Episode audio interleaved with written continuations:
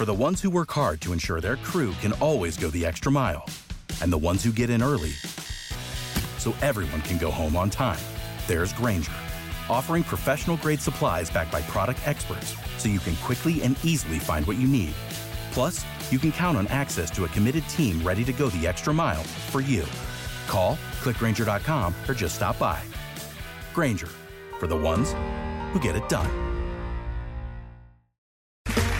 Okay, round two. Name something that's not boring. A laundry? Ooh, a book club. Computer solitaire, huh? Ah, oh, sorry, we were looking for Chumba Casino. That's right. ChumbaCasino.com has over 100 casino style games. Join today and play for free for your chance to redeem some serious prizes. ChumbaCasino.com. No purchase necessary. Full prohibited by law. 18 plus terms and conditions apply. See website for details.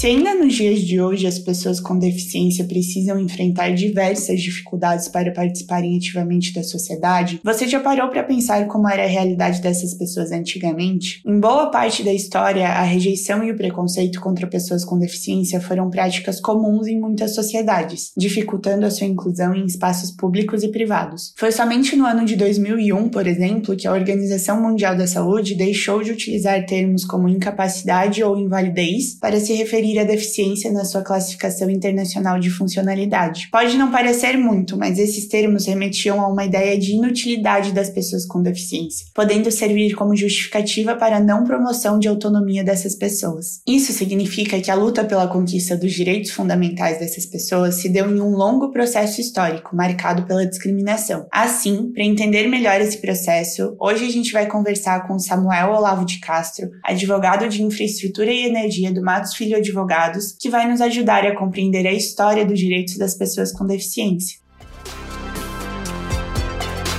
Este é um episódio do projeto Equidade, uma parceria entre o Instituto Matos Filho e o Politize, onde explicamos de forma simples e descomplicada tudo o que você precisa saber sobre os direitos humanos. Vamos nessa?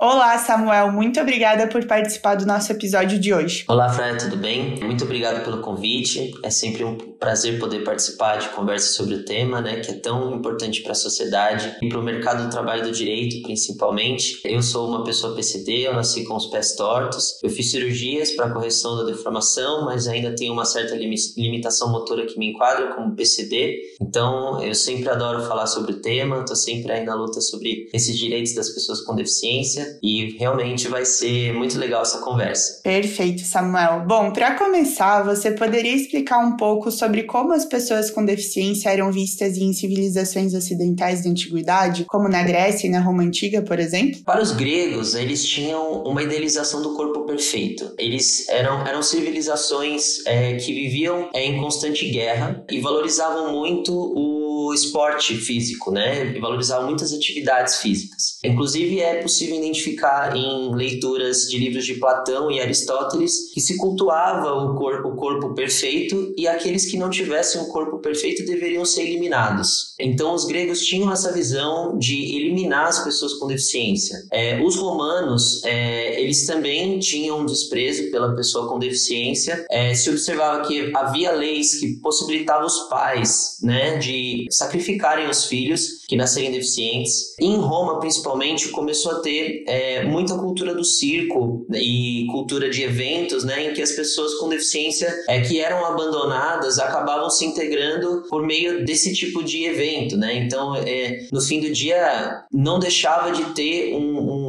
caráter de chacota. A pessoa com deficiência sofria uma discriminação, apesar de ser inserida na sociedade por meio de algo que ela pudesse, enfim, viver. Mas mesmo assim, ela se inseriu é, na sociedade por meio da chacota chacota, por meio da diversão, por meio da discriminação. E se nessa época essas pessoas eram simplesmente eliminadas ou abandonadas, então quando que as pessoas com deficiência passaram a ser minimamente acolhidas, assim? Então, minimamente acolhidas começou a surgir surgir com o cristianismo, né? Começou a surgir com a ideia do cristão de ajudar aqueles que, enfim, são necessitados. No próprio Império Romano isso começou a surgir, na Idade Média isso ficou mais é, fortalecido até por conta do, da religião católica, né? E essa concepção trouxe uma ideia de assistência, né? De ajudar o desfavorecido. Então, a pessoa com deficiência ainda era vista como uma pessoa que precisava de ajuda e precisava de cuidados. Então, começou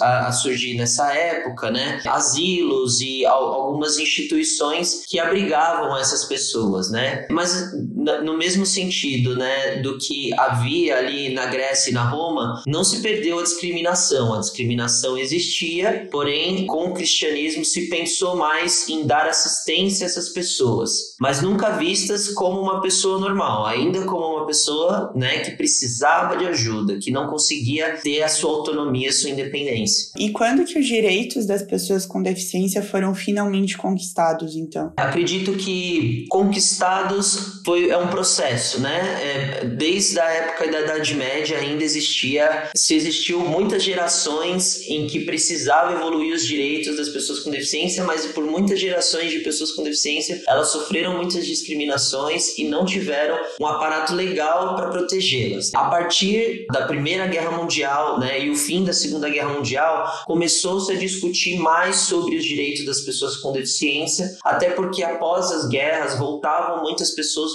mutiladas e essas pessoas precisavam se reinserir novamente na sociedade. Então, não pessoas que nasceram com alguma deficiência congênita, mas que adquiriram durante o período de vida, né? Então, voltando para casa após guerra, com sem uma perna, sem um braço, os estados começaram a discutir sobre como reinserir essas pessoas e uma base de direito começou a ser construída com relação a isso, né? Então, principalmente após a Segunda Guerra Mundial, com, com a criação da ONU, né, a Carta das Nações Unidas, se criou a ideia de dignidade da pessoa humana e a partir disso começou a se refletir mais sobre o direito das pessoas com deficiência como ser humano. E, enfim, e aí essa evolução ainda continua, né? Ela se intensificou mais a partir das depois da Segunda Guerra Mundial e que depois veio ficar mais gritante na década de 80. Então, assim, sempre numa evolução. Acho que até como você mesmo acabou de falar, esses direitos eles passaram por progressos e evoluções e ainda são um, processo em desenvolvimento, certo? Então, o que mudou em relação aos direitos previstos no século XX para os direitos previstos agora no século XXI? No século XX, ainda a gente tinha muito a ideia da concepção médica assistencial. A pessoa com deficiência era, era vista como uma doença mesmo, algo que precisava ser curado. A partir da década de 80, a ONU ela criou uma, uma assembleia focada em desenvolver pautas e estimular os estados a criarem uma legislação voltada para as pessoas com deficiência. Nessa ideia da ONU que veio nessa assembleia, né, foi desde 1975 até 1981 se pensou como fazer e em 1981 se colocou na prática essa ideia. Né? Em 1981 foi reconhecido como ano da pessoa com deficiência. E a partir daí já existia uma discussão sobre como pensar na pessoa com deficiência se reinserindo na sociedade. Então é uma visão social da pessoa com deficiência. Não mais como a pessoa que precisava de ajuda, não mais como a pessoa que precisava de assistência, mas sim como a pessoa que precisa de acessibilidade e que teria autonomia para ser inserida na, na sociedade, participar da vida econômica, né, participar da vida política. Então foi a partir de 1900, no século 20, né, principalmente ali na década de 80, que começou a surgir essa pauta. Mais para frente veio a, a Convenção Internacional dos Direitos das Pessoas com Deficiência, né, que foi ratificada aqui no Brasil pelo decreto 6.949 e que institucionalizou essa ideia aqui no Brasil, né? Só para vocês saberem, quando a gente tem um uma legislação internacional que é aceita aqui no Brasil, isso é transformado em um decreto que tem caráter de constituição. Então essa convenção internacional, ela foi absorvida pelo direito brasileiro e hoje é entendida como é, força de constituição. Então essa ideia existe na nossa Constituição de 1988. E enfim, na Constituição de 1988 já existem diversos direitos que também asseguram asseguram a, a vida digna da pessoa com deficiência deficiência inserida na sociedade. Então não é mais uma visão assistencial, uma visão médica, mas sim uma visão de como essa pessoa com deficiência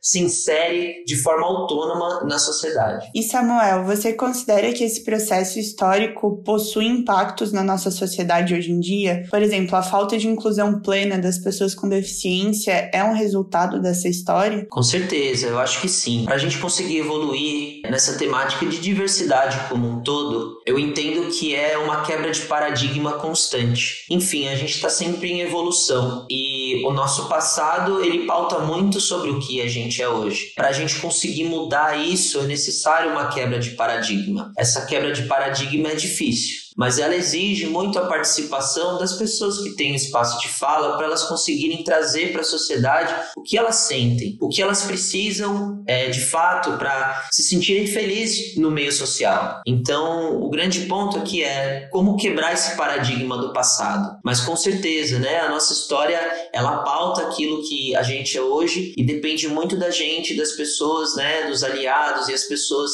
é, que estão interessadas em entender mais sobre o tema se conscientizam pesquisem e sempre busquem garantir direito para essas pessoas que também podem contribuir muito para a sociedade, né?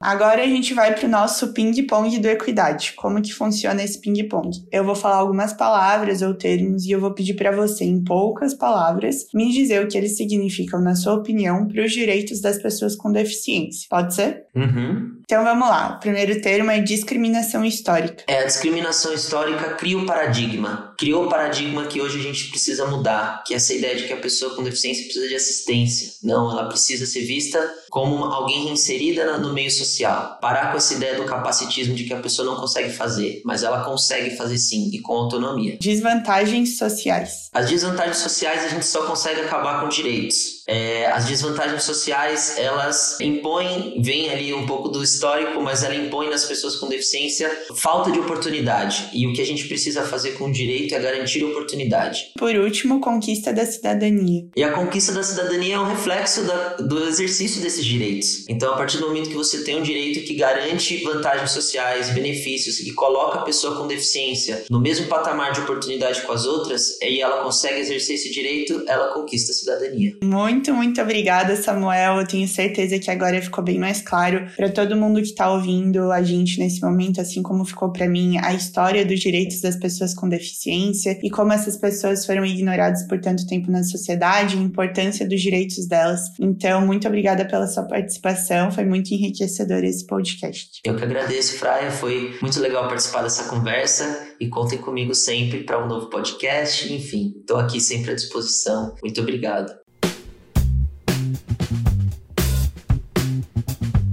Como foi conversado, a exclusão das pessoas com deficiência historicamente colaborou para que as estruturas e a organização da sociedade fossem construídas sem levar em consideração a participação e a existência dessas pessoas. Como consequência, mesmo que o recente reconhecimento dos direitos das pessoas com deficiência represente um grande avanço, não foi capaz de eliminar por completo as dificuldades sofridas por elas. Isso significa que a conquista por direitos deve ser celebrada, mas também fortalecida para que as suas garantias sejam efetivamente implementadas Assim, esforços no mundo inteiro precisam ser realizados para que a inclusão social dessas pessoas seja alcançada. Por isso, no próximo episódio da Equidade, vamos falar sobre a inclusão social das pessoas com deficiência no mundo, abordando sobre os seus principais direitos em nível internacional. Te espero lá. Por hoje, ficamos por aqui. Agradecemos muito Samuel pela participação e esperamos que você tenha gostado desse episódio. Ele é um dos vários conteúdos que produzimos no projeto Equidade, uma parceria entre o Instituto Matos Filho e o Politize. Além desse podcast, você também pode conferir os nossos conteúdos em formato de texto e de vídeo. Acesse a página do projeto no portal do Politize e confira tudo o que você precisa saber sobre os direitos humanos. Até semana que vem!